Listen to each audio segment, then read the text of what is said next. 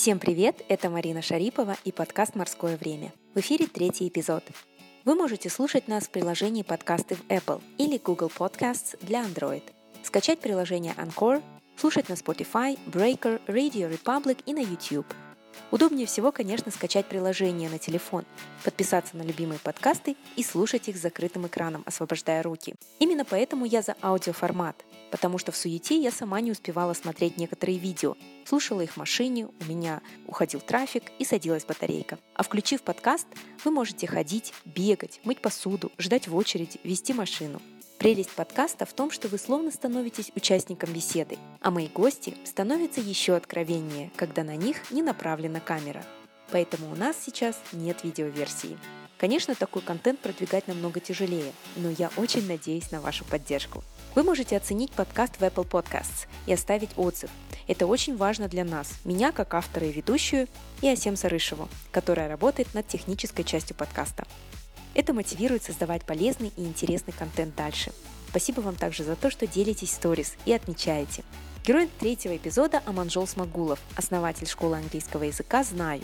Аманжол расскажет нам о том, как он прошел путь от студента-репетитора, который ездил на уроки с кассовым аппаратом, до директора школы английского языка, которая сейчас работает с такими компаниями, как FedEx, Kaspi, Aviata и Choco Travel, Колёса Group и Ticketon. Мы узнаем, почему при изучении иностранного языка обязательно нужна цель или практическое применение языка прямо сейчас. Аманжол также поделится тем, как школа стала работать в секторе B2B, как удерживать клиентов и постоянно продлевать контракты. О силе везения, сарафанном радио и не только. Начинаем.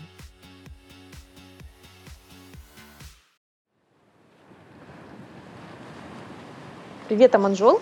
Привет, Марина. А, спасибо, что согласился дать интервью мой подкаст. Спасибо, что позвала. Мой Супер. первый подкаст у кого-то.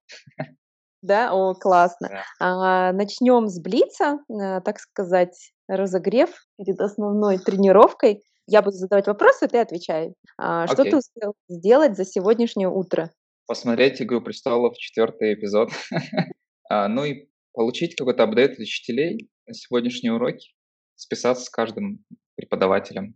Пока все, что успел. Сейчас 10 утра, поэтому не очень много. Как ты думаешь, в чем твое призвание? Вау, сложный вопрос передавать знания так, чтобы они а, людям не просто пригодились, но и полюбились. Потому что мы стараемся всегда студентам показать, что язык — это инструмент, и его надо также любить.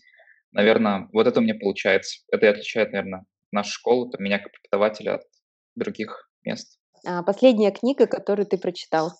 Я сейчас читаю «Управление проектами людьми». Это интерактивная книга от Бюро Горбунова. Деловая переписка тоже от тех же ребят. Хорошо, кого ты читаешь в соцсетях? Тебя читаю. А, ну, кстати, в Телеграме я отписался от всех каналов очень давно. Я никого в Телеграме вообще не читаю. Я захожу, э, может, странно прозвучит, захожу так в несколько каналов, но я на них не подписан.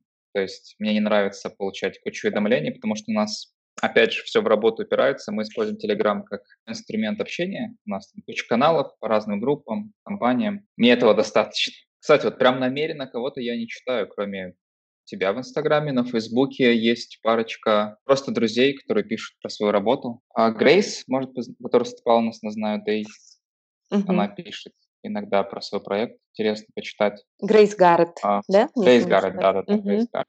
Ребята с Skyeng я читаю. Ну вот опять, все упирается, короче, в дело, в бизнес. Я, наверное, сразу проясню, почему. Uh-huh. У меня 90% времени — это работа, и 10% ну ладно, может, не в таком соотношении, но работа, семья, работа, семья. Поэтому вот прям за кем-то следить у меня такого нет почему. Ну, то есть ты не заходишь в соцсети, там, чтобы расслабиться, там, сесть, посмотреть вид- видосики какие-то? А, у меня для этого есть YouTube, кстати, я про YouTube совсем а, забыл. Ага, YouTube, ага. да, я смотрю много ребят, в основном иностранные каналы. Это Wisecrack, они рассказывают про поп-культуру. Джона Оливера, может быть, знаешь, Weekly Tonight, что-то такое. Ну, в общем, раз в неделю по воскресеньям он обозревает на манер вот этих вечерних шоу, но больше говорит про политику, про какие-то там проблемы, но касающиеся Америки. Он очень веселый ведущий, мне просто интересно его смотреть. И за стендапом слежу на YouTube. Угу. Это ну, все на... YouTube для меня развлекаловка, да. Но на а, английском языке все. Почти, но стендап, допустим, есть такой канал классный, стендап-клуб номер один. Если кто знает, Долгополов, кто там еще, Долгополов у них, это комик, он у них самый такой хедлайнер. кто устал от, может быть, обычных стендапов, каких-то слишком популярных или попсовых, вот эти ребята делают настоящую жесть вообще. Хорошо, следующий вопрос, твой идеальный отдых. Он проходит каждое воскресенье. Я сижу дома с семьей и ничего не делаю. ну, в смысле, мы ходим в парк. То есть, ну, в общем, отвлечься от работы – мой идеальный отдых. Угу. Если ты про путешествия спрашиваешь, то это съездить в какой-нибудь город а, и поесть там. Мы с женой любим так путешествовать, что мы едем куда-нибудь и просто мигрируем с одного ресторана в другой, познаем а, местную культуру через кухню. Ой, супер, слушай, я вот ни у кого не слышала еще такого. Обычно все говорят там ходить, смотреть на достопримечательности. А, вот это, кстати, вообще типа пофиг прям. Мы любим поесть. А, походить, поесть. А, и последний вопрос из Блица. Твоя идеальная работа? Я долго думаю, долгое время думал, что это преподавать, но не знаю, то ли то, что очень делал по объемам много, я имею в виду по каким-то там временным промежуткам, в день там было много уроков или в неделю, в месяц. А я, может, этого сильно устал. Сейчас я вижу идеальную работу то менеджмента, управления людьми, направление их в нужное русло. То есть мне нравится искать, допустим, наших учителях какую-нибудь сильную сторону, и чтобы она потом в чем-то выразилась не а, ну, в чем-то материальном, каком-то проекте. Вот, допустим, один преподаватель у нас придумал идею «Знаю туры». Это когда студенты учат английский и параллельно готовят тур для иностранцев по городу в Алмате. Угу. Мы уже один провели пробный. А, Фернандо, это мексиканец, но он вроде как из Бельгии. Он прошел у нас тур с нашим студентом. То есть студент не просто учил из английский, а он прям готовился к чему-то конкретному. Тут много плюсов. Тут развитие туризма, общение да, с иностранцем. Как бы очень, мне кажется, ну, сложно специально найти способ uh-huh. здесь изучающим язык пойти с иностранцем пообщаться. Прям один на один, там, полдня. А, и эта идея была от учителя, она сейчас этот проект курирует, готовит по нему фреймворк, то есть так, чтобы следующие учителя могли тоже знать, как правильно работать со студентом и готовить его к туру. А другой преподаватель у нас пишет курс по бизнес-переписке, потому что он долгое время работал в индийском совете, у него есть опыт, ну и так далее. То есть в каждом учителе есть что-то сильное, что я бы хотел, чтобы у них был субпродукт внутри школы. И даже если они с ним уйдут, это опыт для школы тоже хороший.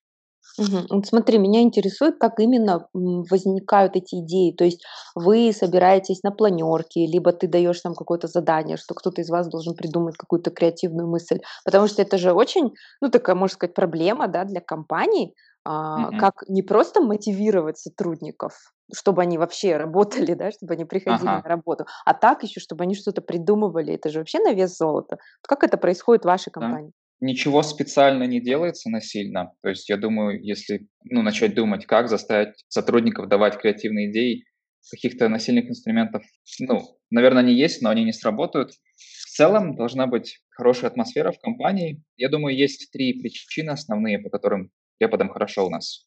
Первое – это а, вообще с кем мы работаем, да, я вообще про школу ничего не сказал, называется «Знаю», мы работаем в B2B, то есть преподаем компаниям.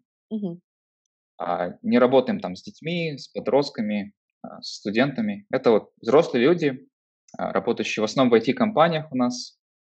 И это первая причина. Мне кажется, преподавателям просто интересно это делать. Особенно после того, что ну, большинство школ на рынке это все равно дети, студенты, подростки. А со взрослыми работать интереснее именно даже в общении, скажем. Когда мы работаем с топ-менеджментом, я всегда говорю учителям, чтобы они еще и учились от студентов, то есть использовали этот шанс чему-то научиться от, от опытных людей в других сферах. То есть не просто ходили на уроки, там, отвели, помогли с английским, а, но искали в себе тоже пользу. Вторая причина – это, наверное, оплата. Мы платим я давно, правда, не смотрел среднего по рынку, но, но точно выше среднего, прям уверен.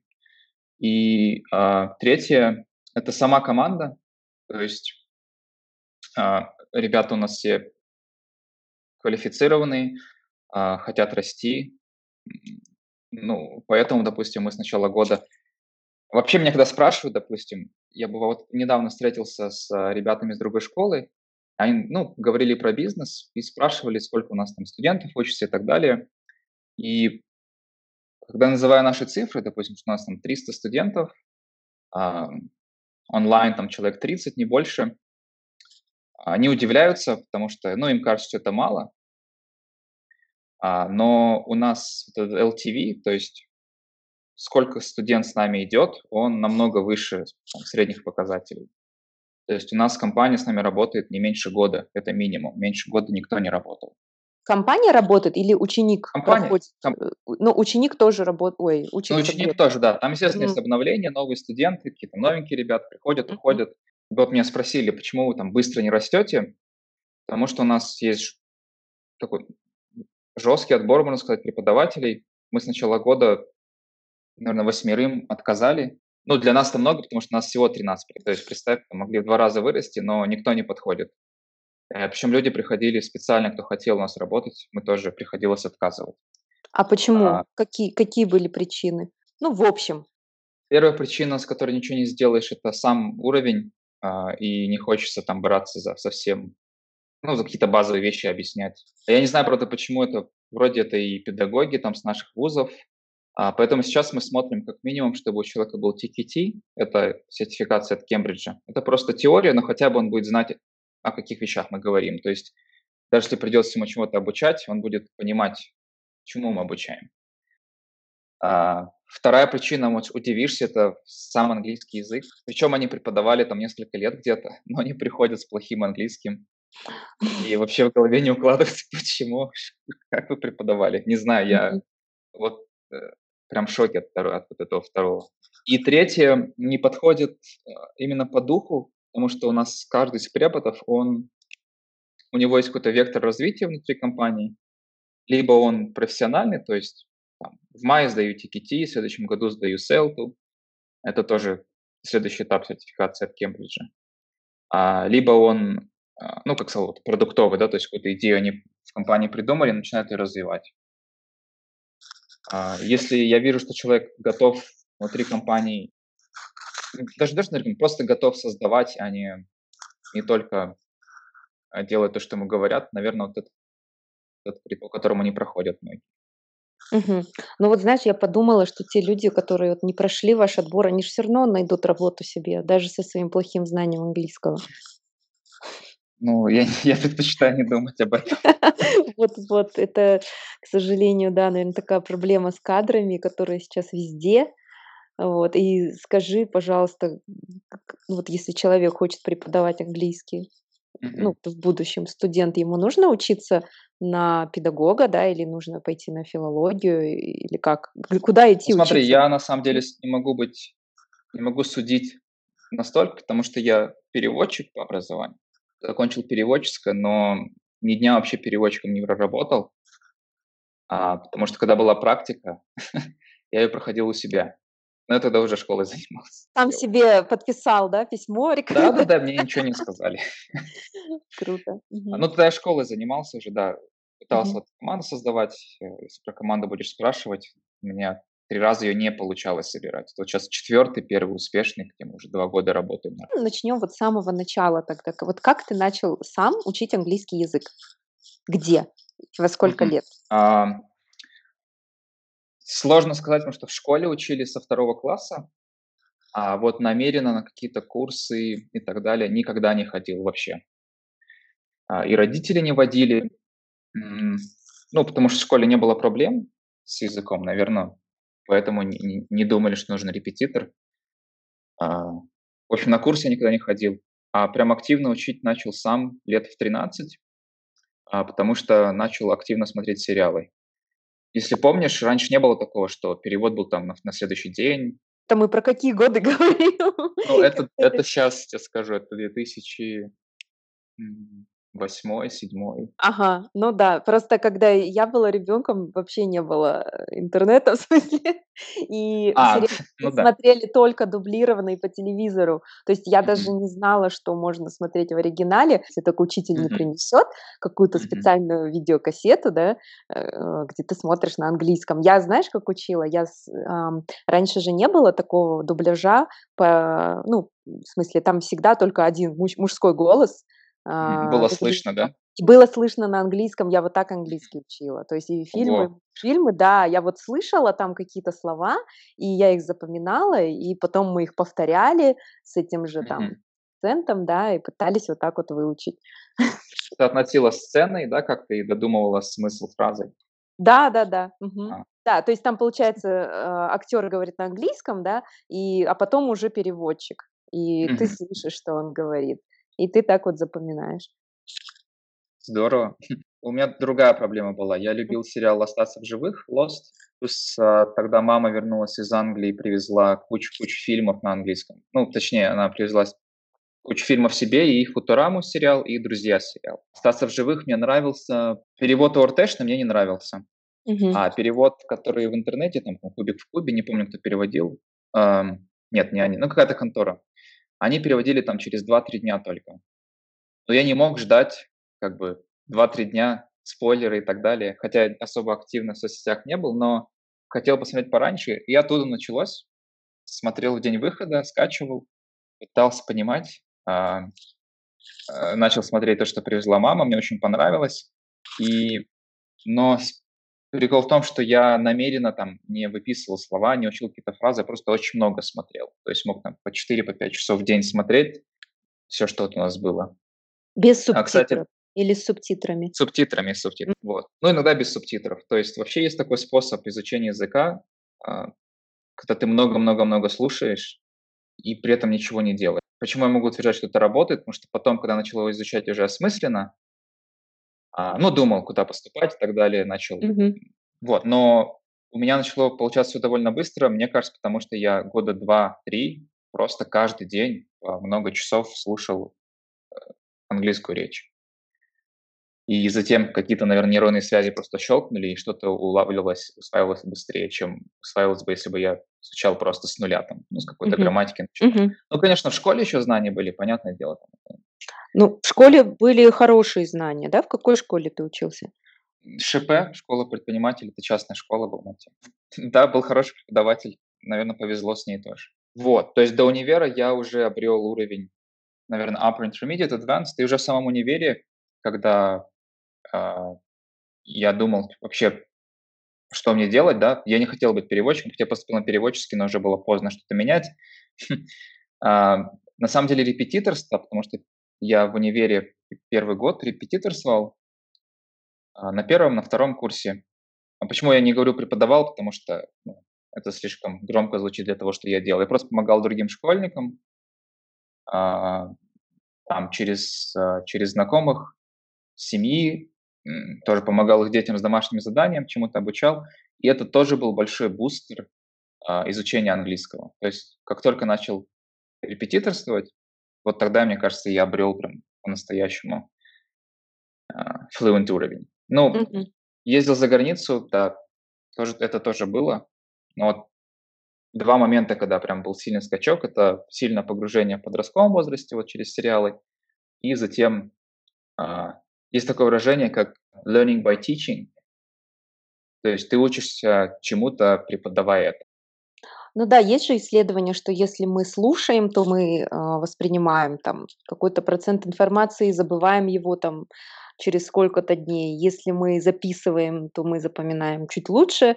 А если мы пересказываем кому-то или учим этого, этому кого-то, то ну, мы запоминаем намного лучше, там, по 90% информации ты запоминаешь да, да, из той, которую да. ты получил. А скажи, когда ты начал заниматься репетиторством, ты сразу стал брать деньги за это, или же ты вначале волонтерил? Нет, я брал деньги, Uh, ну, потому что я был уверен, что могу помочь с грамматикой. Я только, uh-huh. то есть я, допустим, если ко мне обращались uh, знакомые через, там, опять через, через родителей, и у них были какие-то цели вроде подготовить к интервью, что такое, я, конечно, говорил, нет, сори, но я, я не смогу вам помочь. То есть помогал именно с тем, в чем был уверен. А почему я брал деньги? Хотелось добавить какой-то ценности, но я всегда обещал, что если там, результата не будет или вы будете недовольны, я все деньги верну. А, потому что не было цели зарабатывать прямо на этом. Это просто хотелось понять, я хочу этим заниматься или нет. Mm-hmm. Через там, несколько месяцев понял, что мне очень нравится, и тогда уже начал я изучать и преподавание английского, литературу читать по этой теме. Менять факультеты не стал, ну, то есть там, переводить с переводчика на педагога. А, решил, решил сам это все делать. Uh-huh. Uh-huh. Ну, чтобы меня сейчас дилетантов не считали, а, я получал сертификацию Селта, ну, от Кембриджа. То есть э, я преподаватель. Хорошо. А то, мне кажется, слушатели будут, господи, он там по сериалам выучил язык сериал и и пошел, да, преподавать. И школу основал, да? Нет, нет, нет. А Да. При этом до этого говорил про преподов, которые английский не знают и идут Да, там да. работать. Смотри, сериалы- это получается, ну вот если мы переходим на язык, а, учителя, да, это у тебя был listening. А, то есть другие ос остальные сферы, speaking, а, что там еще, ты тоже тренировал, Ведь, вот в школе? а, Reading я тренировал, ну да, школа давала какую-то базу, но э, reading я тренировал, допустим, в том же интернете, когда читал рекапы. Рекап– это пересказ серии с мнением от автора. Ага. А, я еще тогда увлекался видеоиграми, поэтому какие-то гайды, туториалы. Смотри, а, выучить язык– это не цель, да? Учит, учит язык для чего-то. Мгм. Поэтому в зависимости от цели кому-то, может, и не надо вообще ездить никогда в среду. А, ездить в среду специально, чтобы выучить язык, ну, мне кажется, это не очень мотивирует. То есть, ну, если ты хочешь познакомиться с культурой и как-то погрузиться, да, но если это просто приехать там, в Лондон на месяц, выучить язык и приехать обратно в Казахстан и опять не использовать его никогда, то Мгм. это так себе затея. А, Мгм. но нет, чтобы погрузиться в язык, вообще не обязательно куда-то ехать. А, погружаться можно в той среде, где ты живешь. Просто это сложнее намного. Ну, элементарно, смотри, ты день проводишь в иностранном городе, ты читаешь вывески на английском, ты слышишь людей на английском, которые идут мимо тебя, ты, если хочешь что-то почитать, ну, там, не знаю, мимо газетного ларька прошла, взяла там журнал, тоже почитал на английском, заказала еду на английском. Ты делаешь за один день то, что ты делаешь, допустим, на курсах три месяца. Это, это точно полезно, но если вы потом вернетесь обратно и не будете использовать язык, то ну, в этом смысла нет. Так Использовать что не язык обязательно. Ага, ну можно, а, смотреть сериалы дома, да, продолжать А, да, ну, обсуждать с кем-то. да, ну, то есть если просто ограничиться одним действием, это не погружение. Погружение требует прям четкого планирования. У меня есть статья на Village Казахстан, я писал про погружение, там просто список советов, можно будет в описании, наверное, приложить ссылку. Ну, вы также условно делите а, погружение, что у вас должны быть выражены все четыре навыка, но погружение – это не изучение языка, то есть погружение – это просто использование английского, потребление контента, общение с кем-то. Язык может улучшаться при погружении, просто будет это идти медленно и долго. Ну, кому там торопиться нет смысла, может делать здесь там несколько лет.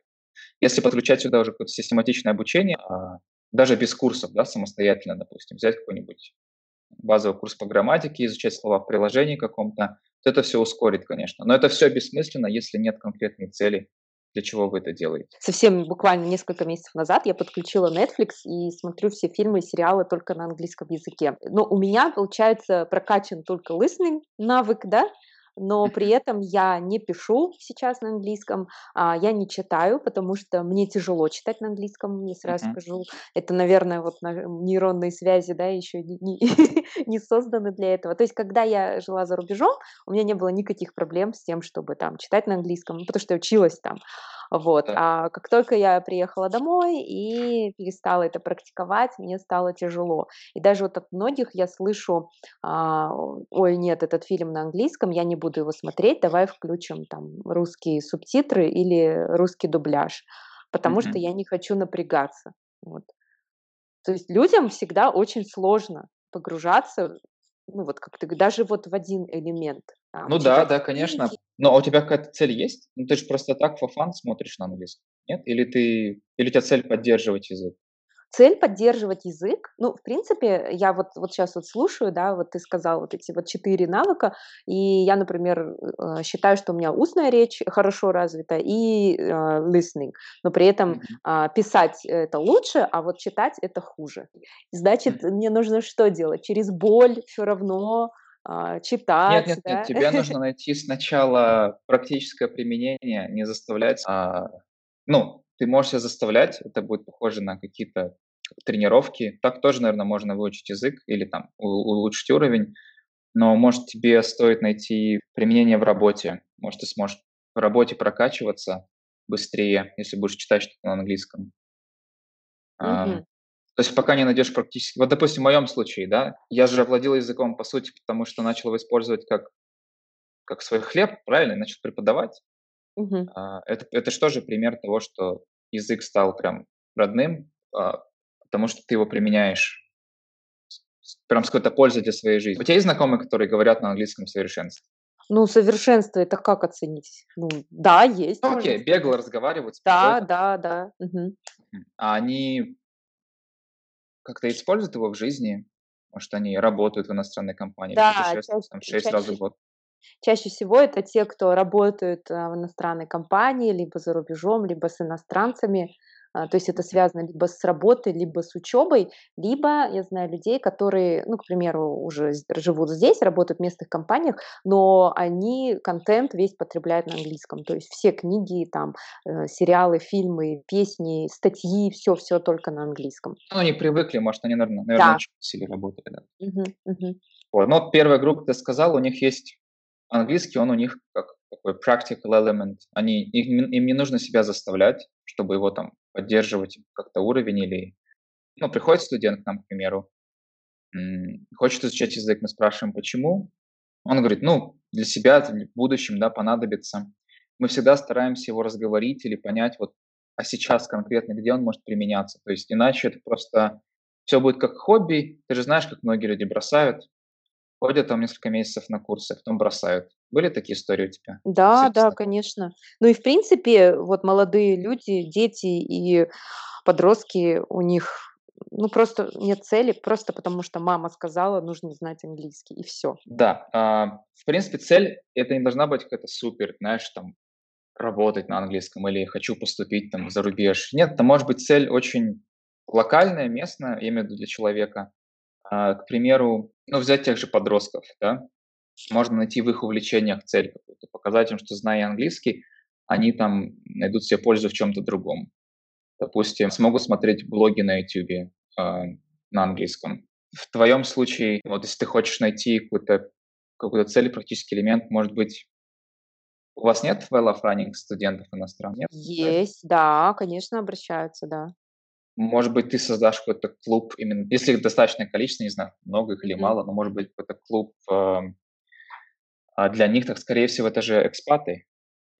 А, им, наверно, делать нечего у нас особо, ивентов мало. И если ты будешь для них что-то создавать, э, для тебя это будет цель, допустим. Ну, создать что-то полезное для иностранцев в нашем городе. Те придется использовать язык, придется читать на английском, уже не будешь заставлять. Да, это очень круто. Я вот вспомнила свою историю, а, как я учила английский язык. А, мама наняла репетитора, а, который приходил ко мне там пару раз в неделю, и мы занимались. И мне было безумно скучно. Я вообще не понимала, для чего это нужно. Потому что когда ты Мгм. ребенок, ты не понимаешь всех этих мотивов, что вот тебе в будущем пригодится, потому что у тебя нет какой-то вот действительно конкретной осязаемой цели. А, и я Да. помню, что лет в 15, ам, в нашем городе, я случайно вот столкнулась, мы там отдыхали с родителями в боулинге, и там были американцы. И мама такая: "Иди поговори, ты же знаешь английский, иди познакомься, ну, попрактикуй". А, я подошла к ним, познакомилась, и мне было настолько классно от ощущения, что, блин, я вот так знаю хорошо английский язык, что я могу с ними разговаривать. Они похвалили мой английский. И то есть вот, наверное, это стало каким-то таким небольшим толчком, что у меня действительно появился смысл вот во всех этих Мгм. занятиях с репетитором, и я поняла весь практический смысл.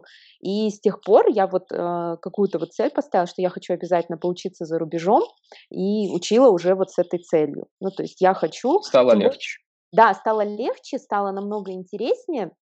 А, не то, что даже, а, попасть за рубеж. Я знала, что, а, единственный выход, как я могу туда поехать, потому что, ну, у моей семьи не было достаточно денег, чтобы отправить Мгм. меня платно учиться. Я знала, что я должна выиграть какой-то конкурс, получить Мгм. какой-то грант, поехать по обмену, и вот это вот стало стимулом. То есть надо показать свои знания, надо выиграть конкурс, и тогда я поеду. Ну, в принципе, так и случилось.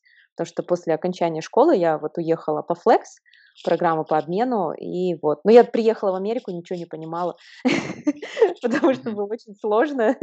Я еще была в Миссисипи, в южном штате, у них там свой говор, так что я вообще ничего не понимала. Но на это потребовалось там буквально недели 2, и мгм. Понятно. Ну, вот видишь, как бы подтверждение твоих слов. А, ну, в твоем случае это большая цель. Но опять же, для слушателей это может быть что-то что прям здесь и сейчас. Не обязательно прям Да, да. приносящее пользу в глобальном смысле. Потому Мгм. что если, допустим, вы работаете здесь в какой-то компании, а у вас там есть дети, вы уже как-то осели, да, очень сложно там поставить себе цель, не знаю, уехать, переехать за рубеж. Но это, это там не, там, да не только в языке дело, там куча других факторов. Поэтому, чтобы язык именно не бросался, изучение языка, чтобы оно шло постепенно, э, не было каких-то падений, потом снова возобновлений, воспоминаний каких-то. Ну, то есть это как со спортом, да, наверное, можно сравнить. Пока ты тренируешься, ты вот качаешь эту мышцу, и, и у тебя есть прогресс.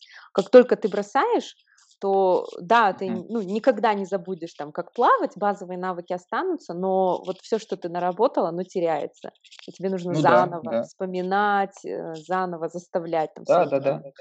Память Вообще стоит работать. к языку относиться как к любому другому навыку. Почему-то многие люди, может, не слишком осознанно относятся к изучению. Ну, думают, что пошел на курсы, делаешь уроки и все, как бы. А, никто же так в спортзал не ходит, все знают, что они идут в спортзал, они должны правильно питаться, да, там, ложиться спать вовремя. То есть они это более осознанно почему-то к этому подходят. Или они хотят прокачаться на работе, не знают, что нужно там читать литературу, пройти какие-то курсы, там, брать какие-то проекты дополнительные.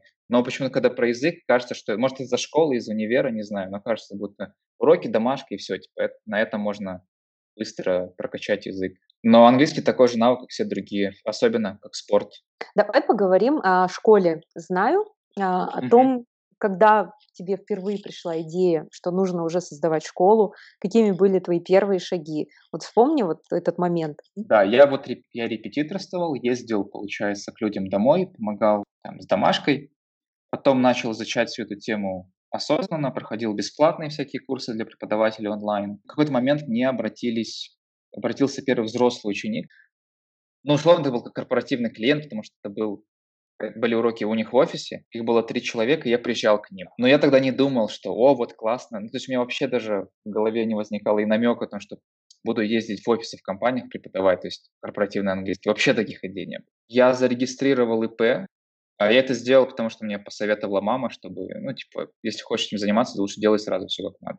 Хотя там каким-то клиентам было странно, наверное, что я с кассовым хожу и так далее, аппаратом.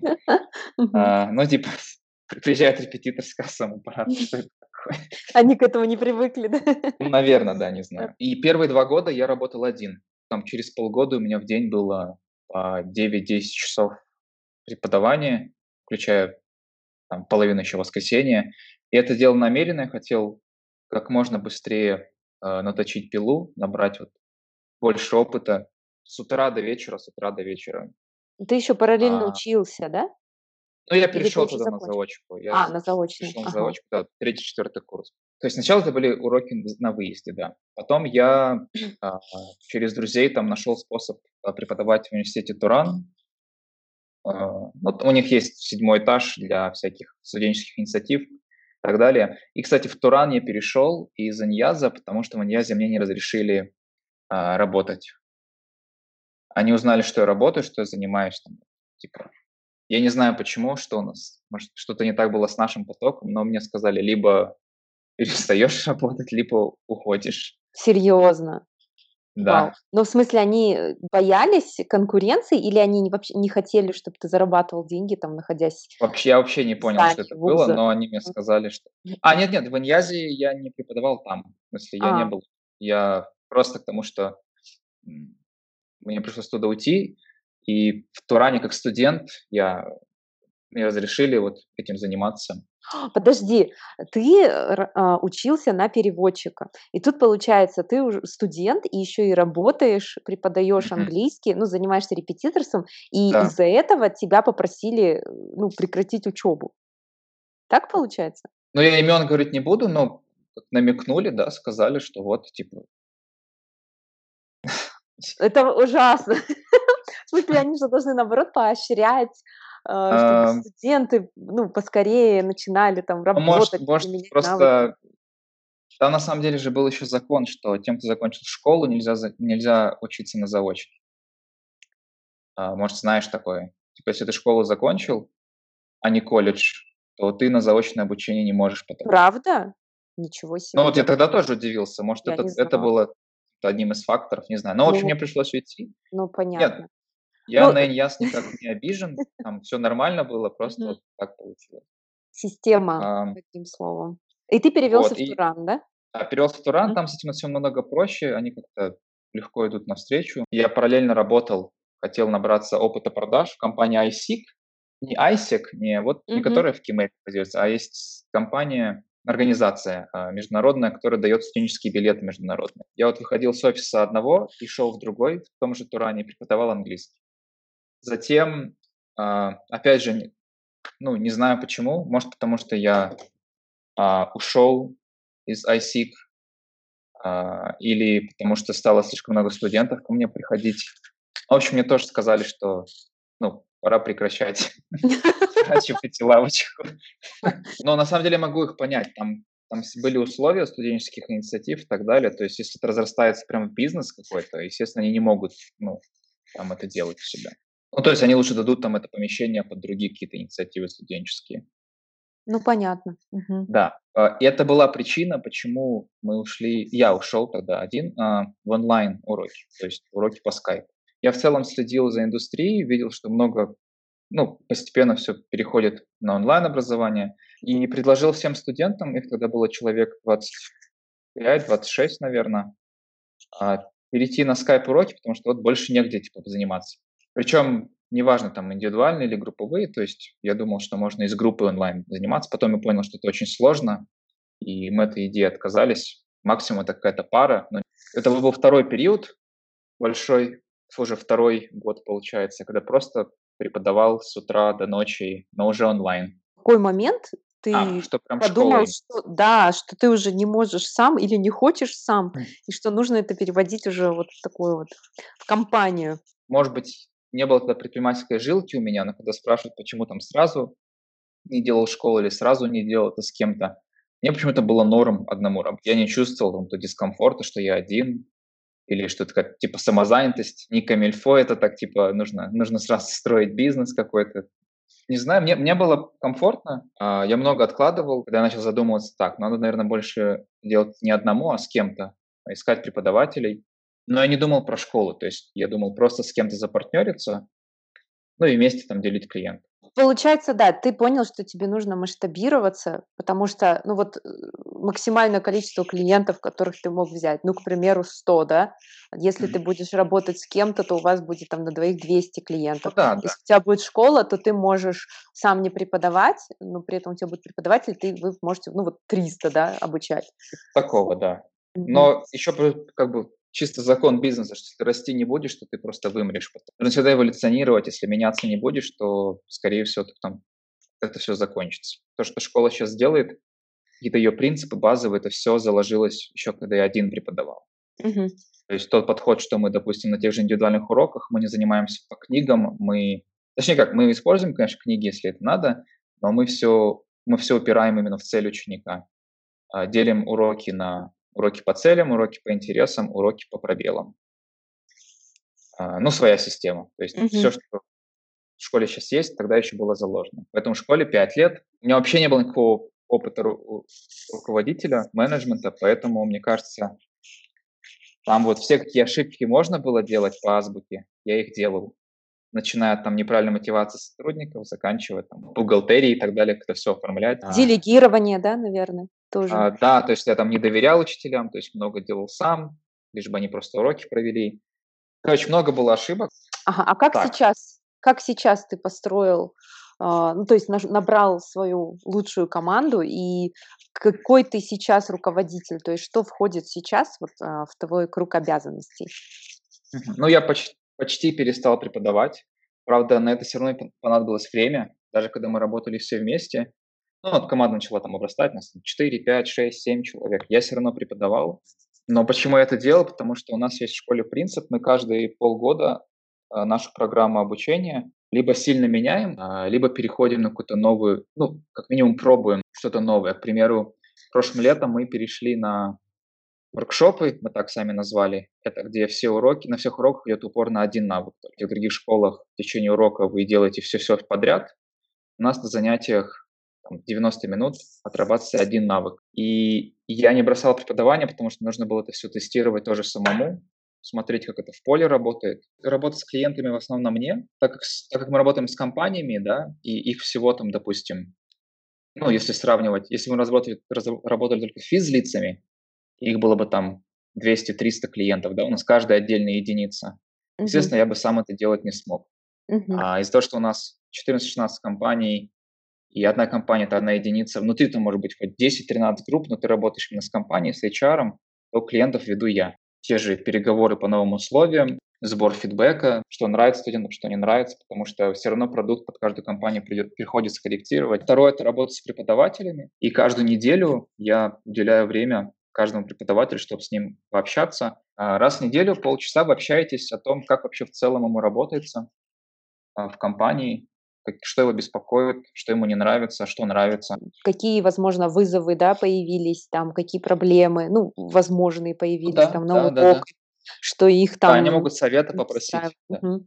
Угу. А да. смотри, как, как ты выстроил такие доверительные отношения с учителями? То есть это вот прям сразу пошло, либо потребовалось какое-то время? Ну, потому что все-таки в психологии наших людей, если там тебя руководитель вызывает раз в неделю, да, значит там, ну, как бы все так немножко Но у нас боятся. не так формально это на самом деле. Это не так формально.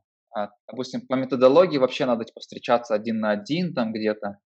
А, но я с кем-то и созваниваюсь, с кем-то Типа вот в офисе мы просто все сидим, я могу там прям просто так пообщаться. То есть я стараюсь это неформально делать. А, то есть мне этого кажется, нет. Мне что? кажется, некоторые из них и не знают вообще, что происходит. А, я думала, это так происходит, что ты там в пятницу говоришь 13.00, там такой-то ко мне заходит, 13.30, там второй Я заходит. так пытался сделать, я ага. так пытался сделать, но, видишь, с преподами такая штука, у них есть расписание, я не хочу их грузить еще какими-то встречами дополнительными. Допустим, те же планерки у нас проходят раз в месяц только. Угу. То, что много такой текучей работы, ну, уроки, фидбэк, домашка, типа, что там обсуждать-то. Угу. Я не собираю их там раз в неделю, потому что это просто лишние. Если будешь сейчас другие вопросы задавать, следующие про какие-то советы предпринимателям, или как там получилось найти первых клиентов и так далее, я прям уверен, что многим очень везет в каких-то моментах. Везение плюс hard work, да, это вот это прям клевая комбинация. Но вот везение нельзя недооценивать, потому что, если честно, мне просто повезло. Один из ключевых преподавателей, он работал вот с другими своими коллегами в другой школе. Из этой школы к нам пришло еще семь преподов. Они уже друг друга знали. Ну, мне не нужно было, допустим, переживать, как они сработаются, потому что угу. они уже работали вместе. Смотри, мне так вообще интересно, как ты прошел вот этот путь. Получается, что вначале ты был а, ремесленником, да, то есть ты сам выполнял да, да, всю да, работу, да. И, и ты просто хотел ее выполнять хорошо. То есть у тебя, ну вот как я вижу, не было амбиций там становиться шефом, а, становиться там бизнесменом, обязательно создать бизнес. Ты вот отточил, как сейчас вот модно там в прессе пишут, вот эти 10 тысяч часов, да, причем я уверена, у тебя больше, чем 10 тысяч часов. Я их считал, кстати. Я ага. когда-то, у меня была идея фикс, вот этой цифры достичь. Потом, когда я почитал какие-то статьи про то, что эти 10 тысяч часов немножко неправильно применять к другим вещам, кроме спорта. А, не знаю, читала, нет? А, я читала книгу а, Малькольма Гладвелла, откуда вот и пошло это выражение. Вообще он писал про скрипку. Он писал, что вот для того, чтобы стать более-менее нормальным скрипачом, нужно 10 тысяч часов э, это отыграть. оттуда пошло, да? Да, это вообще пошло оттуда, потом подхватили журналисты и начали везде про это писать. Потом уже, наверное, коучи подхватили, не знаю. Mm. Вот. Я другое читал, могу рассказать. Давай, давай. А, что это пошло из спорта, а, из с пловцов, и чтобы а, стать прям крутым пловцом, именно уровень чемпиона, нужно вот эти 10 часов набрать, но это не просто практики, а dedicated практики. Угу. То есть именно просто 10 тысяч, 10 тысяч часов, допустим, дизайнить логотипы, это не то же самое, как 10 тысяч часов дизайнить логотипы осмысленно, допустим, с какой-то там более высокой целью, стать лучшим. И вот что потом уже немножко исковеркали идею, что сейчас якобы, чтобы стать профи, нужно 10 тысяч часов. Там, э. Но я считал часы, да, у меня больше. То есть ты как летчик, да, свои часы собирал? ну вот наматывал, э, как это, ну, лед типа того, да. называется, да. Вот, и теперь получается, а, я не знаю, может быть, тебя можно сравнить с Джоном Сноу, который вот не хотел не хотел становиться королем севера, но ему пришлось на себя взять эту ответственность. И тебе точно так же пришлось взять ответственность, потому что вот твоя истинная цель была как раз-таки преподавать, чтобы, а, ну, как бы охватить как можно больше людей, чтобы а, большее количество достигало своей цели, и ты не мог это сделать сам, поэтому а, ты набрал команду, вот 13 mm-hmm. учителей, которые, ну вот, се- сеют ну, свет, не сразу, да? да, не постепенно. Да, не сразу, конечно, но вот приш- пришел к этому. И мне очень а, нравится, что ты рассказываешь про то, как ты стал руководителем, и что ну, через ошибки, через тернии, и все-таки выработал для себя, а, как работать с командой, да, как ее набирать. Мне кажется, это очень полезно будет для наших слушателей, потому что а, это кажется, что это классно быть руководителем, на самом деле это очень сложно. Э, это даже сложнее э, намного, чем быть исполнителем. И даже дело не в ответственности, а в том, что а, ну, ты должен знать, да, чем заниматься, как доверять своей команде, что делегировать, куда вообще не лезть, даже если хочется, да. да? При этом, да, при этом поддерживать такой вот spirit, да, в своей команде. А, как я говорю, мне очень понравилось, что учителя, они креативят, и они придумывают ивенты, ну, и какие-то такие классные штуки, чтобы стимулировать да, учеников. Вот, возможно, я это как-то недооцениваю. А, ну, в плане, потому что я увидел твое удивление, да, а, ты... Для меня это нормально. Вот.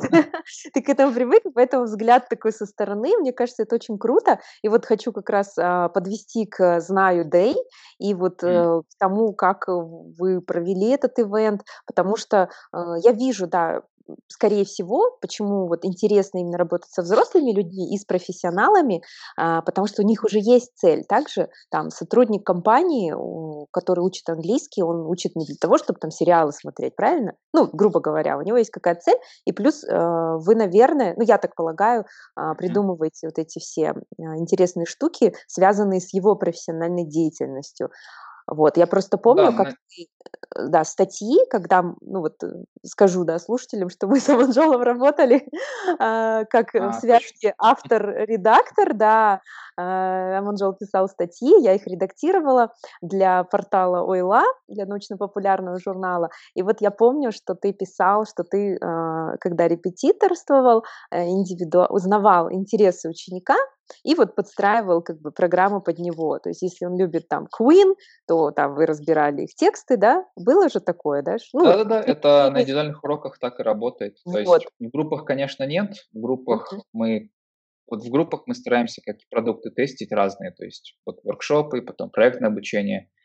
А на индивидуальных, на индивидуальных уроках, как было у нас целеполагание, так и осталось. Мы усовершенствовали систему, у нас есть Допустим, мы осьминожку навыков украли у тех же бюро Горбунова, которое это вообще концепт для развития профнавыков у дизайнеров. Давай расскажи про Знаю Дэй. Э, я была на мероприятии, оно получилось прям на самом деле таким а, многочисленным, классным, и мне очень понравилось, что это было действительно полное погружение в английский язык, то есть ты туда попадал, и все говорили на английском, и была такая программа, не только выступления да, гостей, выпускников, но также там и э, театр выступал, да. и песни пели. Ну, то есть такая очень разнообразная программа, хотя, увы, я не смогла с самого начала до конца присутствовать несколько часов, но мне очень понравилось. А, скажи, как, как появилась а, эта идея, как долго вы внашивали ее, и доволен ли ты результатами, ну, вот уже по прошествии? Вообще, что такое «Знаю Дэй»? Расскажи, да, нашим слушателям. Угу. А, я думаю, сначала рассказать про то, как мы подходим вообще к... Ну, вот, как сказал, у нас каждые полгода есть принцип что-то менять. Я считаю, что если мы не меняемся, то конкурентов не опережаем. Поэтому вот этот принцип э, что-то менять, но, как я говорю, мы меняем не просто от балды, а меняем на основе фидбэка и того, что работало, не работало. Поэтому тот же «Знаю Day» вообще появился здесь спонтанно. Это был декабрь прошлого года, ну, конец года. У нас были студенты высокого уровня, кто, заканчивал, кто закончил вот advanced, а, но мы увидели, что люди, у которых уже английский беглый, и кто к нам на занятия все-таки ходит сейчас на этих высоких уровнях, для них стандартные уроки, какие бы они там веселые, интересные не были, но стандартные в плане системы, что есть урок, домашка, урок, домашка, тест, экзамен, они не работают с ними вообще никак. Вот прогресса мы не увидели особого вот за тот модуль. Модуль это у нас три месяца обучения мы делим на, на модули систему. Получается, с ноября, с октября по декабрь мы поняли, что вот с ними это не сработало. Начали с преподавателем, кто вел в основном эти группы высокого уровня, думать, что можно сделать, а решили готовить их публичным выступлениям. Но изначально хотели это делать просто внутри компании, потому что у нас с каждой компании в конце модуля идет вечеринка, такой выпускной. А, мы проводим его за наш счет, просто наградить студентов сертификатами, поесть пиццы, а, ну и показать новеньким, новеньким сотрудникам, кто к нам не записывался, что вот мы вот так-то, так-то работаем. То есть две цели совмещаются. А, и мы решили, что вот там через три месяца пусть они выступят на этих вечеринках, и, и пусть они эти три месяца готовят прям какую-то большую презентацию, какую-то классную тему, либо в группах, либо индивидуально. Это предложил, не помню, кто из нас, но дальше начались как, как игра в футбол, потому что я ему бросаю мяч, он говорит, а давай мы, пусть они презентуют не у себя, презентуют, в общем, вот соберем их всех вместе, э, всех студентов высокого уровня, пусть они друг перед другом презентуют, еще дадут оценку и фидбэк. А я говорю, а давай мы не только их соберем, а еще других студентов позовем, просто других уровней, чтобы они послушали. Он мне говорит, давай мы сделаем это прям масштабно, позовем и левых людей, зачем только студентов звать? Я говорю, ну раз мы зовем уже других, давай сделаем прям ивент, позовем там театр Келт, позовем, сделаем какой-то entertainment, сделаем edutainment, образование плюс развлечение. И дальше там пошло-поехало. Давай дадим им э, мастер-класс по публичному выступлению, пригласим прям, прям тренера, давай вести дневники, давай позовем гест-спикеров, давай сделаем а, проектное обучение прям Кого-то мы, конечно, заставили в начале, да, мы их не спрашивали, хотят они mm-hmm. или нет, кстати. Мы просто говорили, все, ребят, мы меняем систему у вас, вы сейчас будете три месяца готовиться. Кто-то слетел, конечно, ты видел, что спикеров было 11 человек, по-моему, или 10, не помню. Mm-hmm. А, но студентов было сначала, конечно, больше. Просто кто-то потом начал им помогать, кто-то, да, перестал заниматься, но вот те, кто закончил, у них был нереальный прогресс. Просто такой скачок, который обычная программа не могла бы дать. Поэтому зная Day это такой проект, который зародился на коленке, еще на коленке дописывался, но в итоге результат мне очень понравился. Ну, не знаю, тут, может, нам скидку дают на то, что мы никогда такие ивенты не проводили, и для первого раза это было прям раз в пять выше головы, наверное, прыгнули. Мне, потому что многие студенты, мне кажется, еще не ожидали такого масштаба. Я не знаю, ты чего ожидал от NetDay? Потому что я заметил, что люди, кто приходил, у них впечатления были а, ну, очень позитивные, но не не только потому, что там все хорошо прошло, но еще потому, что они просто не ожидали, а, что это прям ивент какой-то будет. А ожидали, может, какого-то большого English клаба, не знаю. Да, мне тоже так показалось, потому что были объявлены выступления выпускников, и да, изначально казалось, что ну, это какое-то такое внутреннее мероприятие только для учеников школы. А, но когда я туда пришла, я увидела, что, ну, как бы оформлена там и входная группа, да, там и предстена, и таблички, и плюс еще вот эти ребята из Келт, которые расхаживали там между да, гостями да, да. во время кофе-брейка, они так заставляли так выйти из своей зоны комфорта, потому что мы сидим, едим, они разыгрывают, они нас разыгрывают и разыгрывают представление с нами, вот, и мы такие... Что они тоже... делали? Они как типа деньги просили, да? Да, они э, рекламировали Робин Гуд, и вот под, подходит приходит там, ну, как бы вор, а, мы сидим, пьем кофе, едим булочки, мы такие, они к нам подходят, мы говорим, нет, у нас кружок, интровертов, please mess with us. И он говорит, yeah, I'm gonna steal your wallet, в общем, он там крадет якобы сумку или кошелек, а, ну, над нами прикалывается, потом прибегает Робин Гуд, спасает и дает а, флайер, то, что э, приходите, да, ребята, приходите на наш нашу постановку. Вот. Но это так э, было очень необычно, потому что всегда, когда ты, ну, я много ходила на такие мероприятия, ну, на всякие конференции, семинары, я, в принципе, их люблю, вот, но там всегда одно и то же. То есть ты сидишь, просто слушаешь спикеров, да, если тема тебе близка, ты там, ну, как бы, ушки там на макушке, да, что-то конспектируешь, mm-hmm. если тебе не интересно, то ты там засыпаешь, вот, вышел там на кофе-брейк, поел, поговорил, и все, а тут вот этот элемент... Сбежал домой. Да, сбежал домой, и там, ну, с кем-то поболтал, ушел, Вот, а тут вот это то, что вы добавили э, творчество, мне очень понравилось. Вот. Единственное, когда я выступала я, мне было немножко сложно собраться с мыслями, потому что именно люди, которые сидели передо мной, они все сидели в телефонах. Я не знаю, то ли это э, я была настолько скучна, либо они устали. нет, мне кажется, устали просто, да. Мы сделали работу анализ над ошибками, нам нужно было больше делать спикинг-брейков, больше погружения. Вот. А, но спасибо, что я рад, что тебе в целом понравилось. Да, в целом это, мне кажется, нужны такие мероприятия, потому что э, хоть Алмата и перенасыщена all kinds of events, да, как бы всеми мероприятиями, а, тут именно фишка в том, что это все на английском, и это действительно, то есть, как вы обещали, погружение, оно и было таким погружением. Возможно, можно придумать в будущем какую-то часть интерактивную, чтобы уже м, сами вот гости, они как-то да, да, да. друг с другом ну, то есть они не да. только слушали, но они еще что-то там говорили. Ну, я не знаю, как это может быть. Вот. Нет, вообще мы... Э, как ты думаешь, какая цель мероприятия была? Просто многие спрашивали, ну, типа, круто, что сделали, а зачем? А, И... Пиар. Ну да, ну... Сказать о школе, а, сделать э, ивент. Ну и основная цель, как ты говорил, скорее всего, это выпускники, чтобы они а, подготовили свой спич, и в следующий раз уже новые будут знать, что им нужно выступать перед таким большим количеством людей. Это ответственность, и плюс да.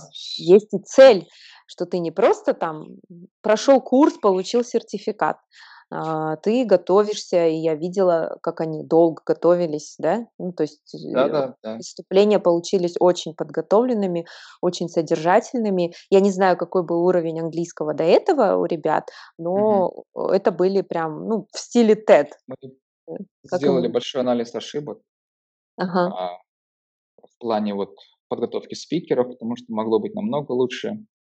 А, а в плане организации пара косяков было. А, но как ты сказала, да, цель это, во-первых, вот показать, что это работает, что вот так английский можно учить по-другому, а, объявить, что мы переходим вот на проекты, ну, это для компании, больше для наших партнеров. Uh-huh. И а, третье, почему мы, допустим, мы, же, мы могли, в принципе, этот ивент там провести прям действительно внутренним, да, меньше намного, без развлекательной части, просто показать спикеров. А, мы хотели сделать кейс, с которым будем подавать на грант. Uh-huh. Ну, знаешь, там у посольства американского Viral есть гранты различные. Мы uh-huh. бы хотели делать ивент именно про английский в нашем городе. Куда бы тоже готовились, конечно, часть наших студентов, но в целом он был бы больше, чем просто про выступление спикеров, а это а нам больше про погружение. Но мы сейчас это все оформляем, готовим, там посмотрим. Я не знаю, не буду загадывать. Но цель мы хотели это провести, чтобы это все потом обернуть, показать, а не идти просто с теорией, а показать на деле, что вот конкретные цифры, как, как, мы, как получилось сделать. Круто. А скажи, пожалуйста, каким образом ты находишь клиентов, компании? Повезло. А, вообще не знаю, согласна с тем, что везение это очень важно? Ой, ну, я считаю, что до, толика есть какая-то щепотка, но при этом, мне кажется, тут еще и чутье. Много факторов. То есть вообще, чтобы ну, сейчас делать какие-то проекты, да, мне кажется, ты э, общаешься со многими людьми, и вот эти вот связи, что ты знаешь кого-то, кто знает кого-то, да, э, они очень помогают на самом деле. Ну да, есть... ну вот это, это тоже было. Угу. Может быть, я, как это говорится, overlook, переоцениваю везение, но а, вот мы работали с визлицами, да, просто как, как другие школы, но отличало то, что мы там делаем упор на цели. И в какой-то момент, это получается два года назад, да, наш первый корп-клиент Авиата, к нам пришли очень вообще спонтанно, то есть когда спрашивают, как вы нашли первого клиента, у меня нет красивой истории. У меня смешная история. Ага. Я преподавал Мадине. А, Мазина. Преподавал я онлайн один на один, и все нравилось, у нее были результаты, классно. Потом она вот устроилась в Авиату, и я на какой-то конференции по маркетингу, встретил ее и кого-то из авиаты, мы разговорились, и причем это они сказали, а давай, типа, ты там, может, к нам придешь? Это вообще было спонтанно. То есть, причем я, я удивлен, почему это не я предложил, почему это они сказали. То есть у меня даже в мыслях не было, что тогда, на самом начале, когда я приезжал в чей-то офис, что в тот момент, что B2B английский вообще не занятая ниша. У нас э, у школ есть, конечно, корп-клиенты, но в основном это при, просто как придаток. Типа, если пришли, mm-hmm. классно, не пришли, никто специально там таргетить, маркетить mm-hmm. или что-то придумывать для корп-клиентов не будет. Причем mm-hmm. я звонил там э, три месяца назад у меня вот была задачка, я обзванивал школы различные, представлялся там компании, как будто мы ищем корп-курсы, и спрашивал у них, есть ли что-то, что, ну, есть у нас. С одной стороны, клево, о, мы там делаем какие-то классные вещи, но с другой стороны, печально, что, ну, не на кого прям, как сказать, смотреть вверх, что ли, то есть, не, или я просто плохо искал, не знаю, но я брал самые крупные школы, и у них нечего предложить клиентам, кроме как стандартных вещей, которые необычным студентам. Э, а, вот, авиаты, да, мы, угу. они предложили сами, и я помню, в тот вечер пришел домой, начал гуглить вообще, что можно сделать. В общем, я начал, сразу подошел к этому основательно. А, это был тот момент, когда я вот еще один был, то есть это вот на стыке я искал mm-hmm. уже ребят, команду, и mm-hmm. пришел этот клиент, ну, в авиате преподавал я а, очень долгое время один. Мы к ним приехали, обговорили какие-то условия, мы протестировали письменно, устно, я решил, я думал, с группой получится делать как по целям. Ну, это логично, да, я делал так с индивидуальными студентами. А, надо, наверное, с группой также попробовать. Раз это там работает, может и здесь сработает.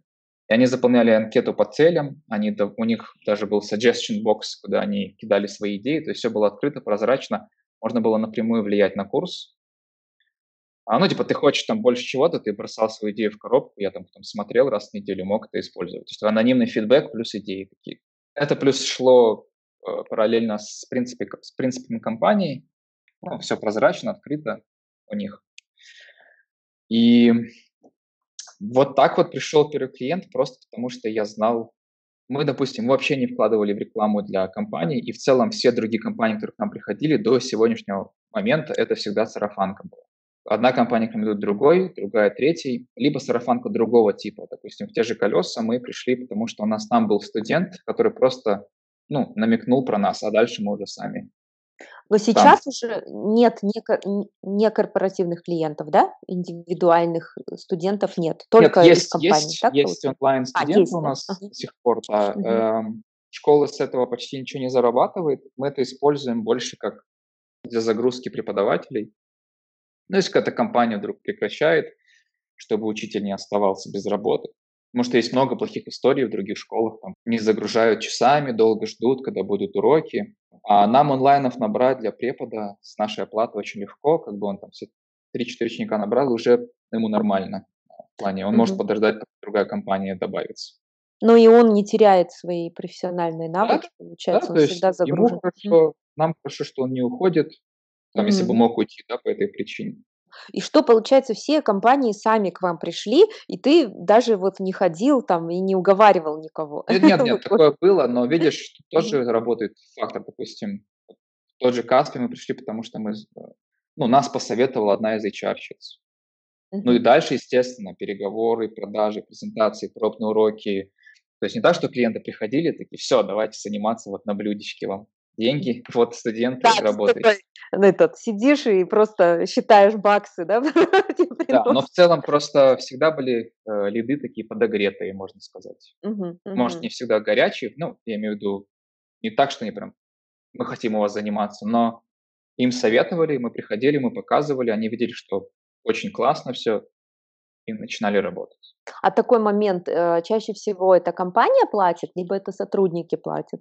Сначала поделю клиентов на двух типов. Есть те, которые берут английский как бонус для сотрудников, и по сути сотрудникам, может, английский не нужен вообще особо. Ну, именно на уровне компании. Uh-huh. А для каких-то личных целей, да, наверное. И второй вид клиентов те, которым нужен английский на работе. Uh-huh. А, первых, естественно, больше, чем вторых, просто потому что второй, второй вид компаний чаще всего нанимает сразу с английским.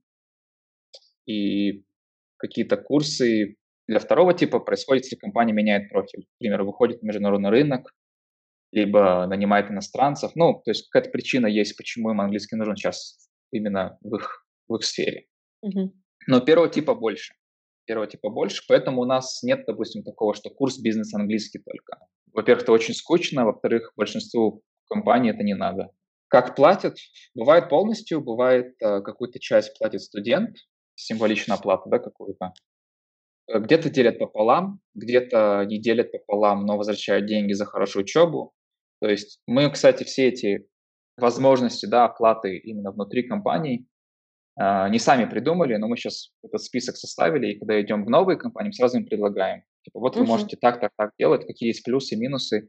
Ну, например, если компания платит полностью, соответственно, мотивация может быть реально ниже, чем в компании, uh-huh. где, где вообще не платят, но отдают назад деньги, если ты хорошо учился когда человек бесплатно что-то получает, если заплатила компания, он как бы не особо нет мотивации ходить. Ну, уже, да. Ему же больно не стало от своих потерянных денег заплаченных. Да. Конечно, не хочется все в деньги упирать, как бы мы uh-huh. стараемся и мотивировать студентов на академическом уровне, а, на уровне достижений, что он к концу курса чего-то достигнет, что-то сделает.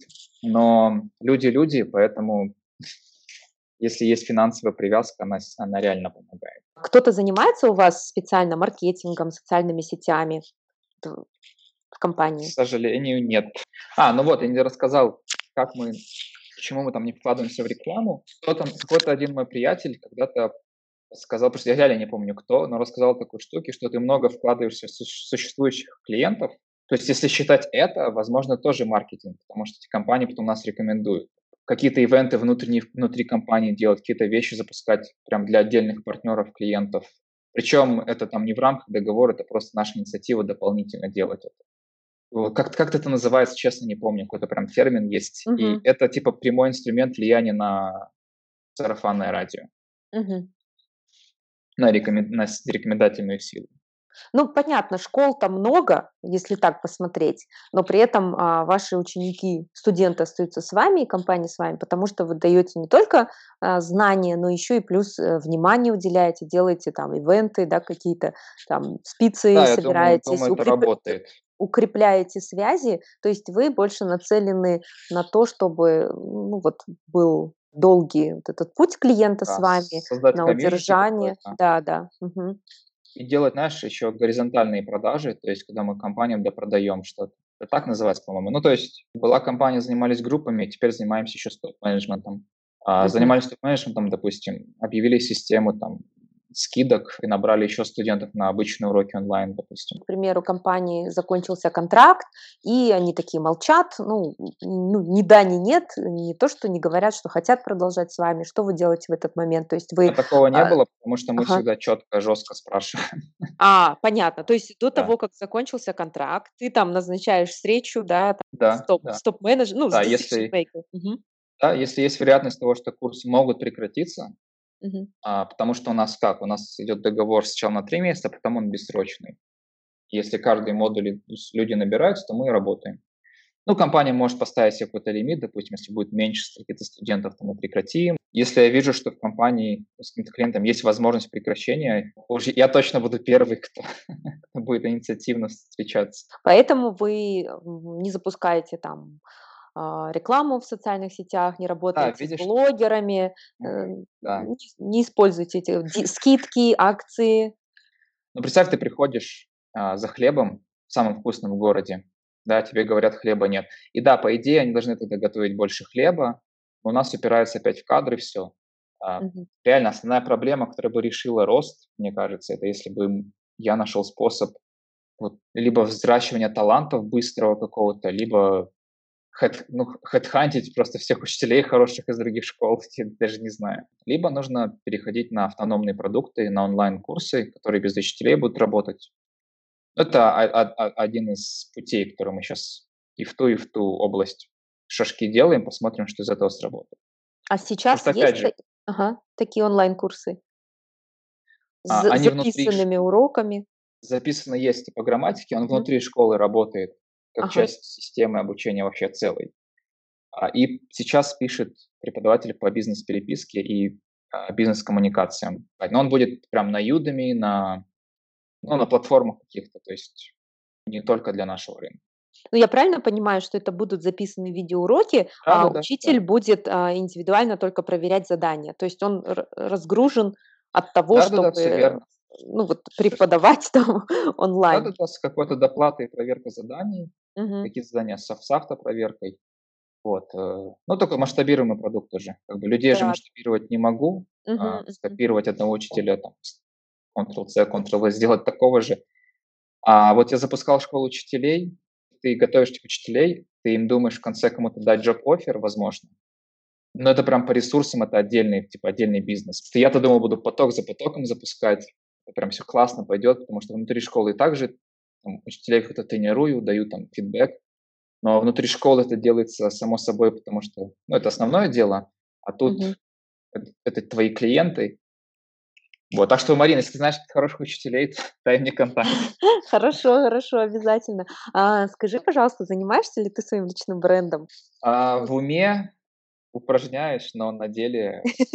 Что делать там? Вести свою страничку в соцсетях, да, там напоминать о себе, там а, рассказывать о том, кто ты такой, давать интервью, а, ну, пиар, выступать, а, рассказывать больше о своей школе.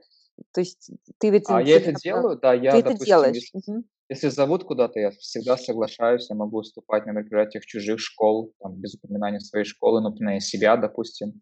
Угу. Вот уроки стадии я выступал недавно.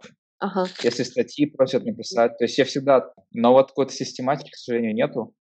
Если кто-то из слушателей готов предложить курс по селф-брендингу, я, я готов найти что-то, но я, то есть, в теории понимаю это все, но вот Понимаешь, что надо, да? Что, что надо, надо делать, да. Угу.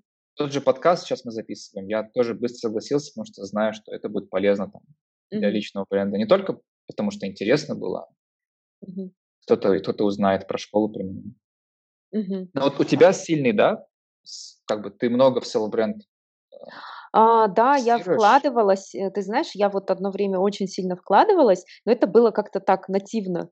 Ну, то есть я не, не делала это специально, э, там, не, не строила какой-то план, что вот я должна посетить столько-то мероприятий, появиться там, э, выступить там-то, там-то, э, просто потому что я продвигала свои онлайн-проекты, и мне было интересно этим заниматься, я знала, что я хочу э, знакомиться с большим количеством людей, и, наверное, вот я собрала какой-то капитал, то есть это совпало там с моим декретом, и мне очень хотелось, хотелось общаться с людьми, потому что, ну, вот мама в декрете, понятно, когда когда ты особенно активная, ты там ходила, работала, а тут ты вот с маленьким ребенком, и тебе не хватает вот этого общения. Поэтому а, я вела блоги, у меня был а, блог про сумки, I beg you, потом появился I book you, и как я о нем рассказывала, Тогда про сумки еще... я не знал, кстати.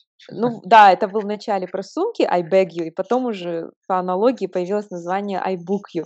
И я просто ходила на все-все мероприятия, там это была мода в начале, потом это просто, меня уже как блогера стали звать, э, на все, вот все мероприятия, там подходит, не подходит. Для меня было главным это познакомиться с людьми, э, даже не то чтобы с какой-то выгодой, а вообще мне интересны люди сами по себе и рассказывать о своем проекте. То есть я сама печатала визитки на, на принтере, сама их резала, э, ходила Ого. там с фотоаппаратом, да, по неделям моды, сама подала там на аккредитацию, когда еще блогеров вообще не звали, это был где-то 10-11 год, вот, э, ходила ко всем, приставала, знакомилась, давала свои визитки, и все такие, что? Блог? Э, кто ты такая? Вот, я делала репортажи, и в чем была фишка? В том, что я а, делала репортажи очень быстро, если я брала интервью, я тоже это делала быстро, ну, там, с показа, например, обзор. Имеешь в виду, на следующий день было готово все? Да, на следующий день все было готово, а, ну, потому что новости должны быть новыми, да, вот, ну, да. или даже ночью, это уже было готово. Я приходила оттуда, там кормила ребенка, садилась за работу, обрабатывала фотографии, писала тексты и потом э, кидала ссылку тем людям, с которыми я познакомилась, допустим, там я познакомилась с дизайнером, либо просто там через соцсети кидаю ссылку, говорю, вот обзор там на вашу коллекцию или там тех, кого я сфотографировала, говорю, вот здесь твои фотографии, можешь взять. И таким образом все больше и больше людей узнавали. И потом э, я уже приостановилась, то есть сейчас я уже не так активно, но я пожинаю плоды, ну вот со всех вот этих своих контактов, mm-hmm со всех людей, потому что ну, у меня очень много знакомых из разных сфер. И вот, э, наверное, благодаря тому, что я постоянно разной деятельностью занималась, и вот ходила вот свое время вот ножками, да, ходила, знакомилась, рассказывала. И mm. вот видение, о котором ты говоришь, ну, вот эти вот э, контакты, которыми мы обрастаем, это ну, действительно есть, потому что ты познакомился там где-то с кем-то, там была такая вот ученица, она рассказала кому-то, вот сарафанное радио, и таким образом да, да. какие-то коллаборации, там, сотрудничество появляется. Вот, поэтому, мне кажется, это очень важно, ну, вот для всех, кто там ну, в любой сфере работает, да, нужно, даже если ты там интроверт, вот, ну, не обязательно ходить, ставить цель, я должен познакомиться там с десятью новыми людьми, потому что это тоже сложно, но даже если ты там на вечеринке с одним человеком завязал разговор, ну и как бы хорошо с ним глубоко поговорил, рассказал о том, кто ты, он тебе рассказал о том, где он работает, mm-hmm. чем он занимается, и все равно можно найти какие-то точки соприкосновения. Скажи, во сколько лет стал ты папой? Ты же молодой а, папа. Да. А, Марку сейчас два года, два месяца, 23. Угу. Вот, и он родился на неделю позже моего дня рождения, так что мы оба мартовских празднуем. Каково быть папой в таком молодом возрасте? Классно. Нет, большое спасибо жене, то есть многие моменты, знаешь, там, по быту. Плюс еще спасибо ее маме. Я на какую-то часть такой типичный папа прошлых лет, я, может, какие-то моменты не делаю, но всегда стараюсь, конечно, быть больше времени с ними, а если по чисто ощущениям личным, более осознанно, что ли, смотришь на многие вещи. Я в целом очень эмоциональный человек, прям сильно. А, но после рождения стал намного более трезвым. То есть есть проблема, ее надо просто решить. Ну, какой-то, какой-то хладнокровности добавилось, что ли. Наверное, mm-hmm. потому что я понимаю, что есть ответственность. Я думаю, это хороший метаморфоз. Ну и классно, естественно, с ним расти, то есть видеть, как он чему-то там учится, лего покупать. У нас шутка есть, что Лего берет не папа, не сыну, а берет себе еще частично. Да, Лего, самолетики, машины, радиоуправляемые игрушки, все, чего не было себя в детстве.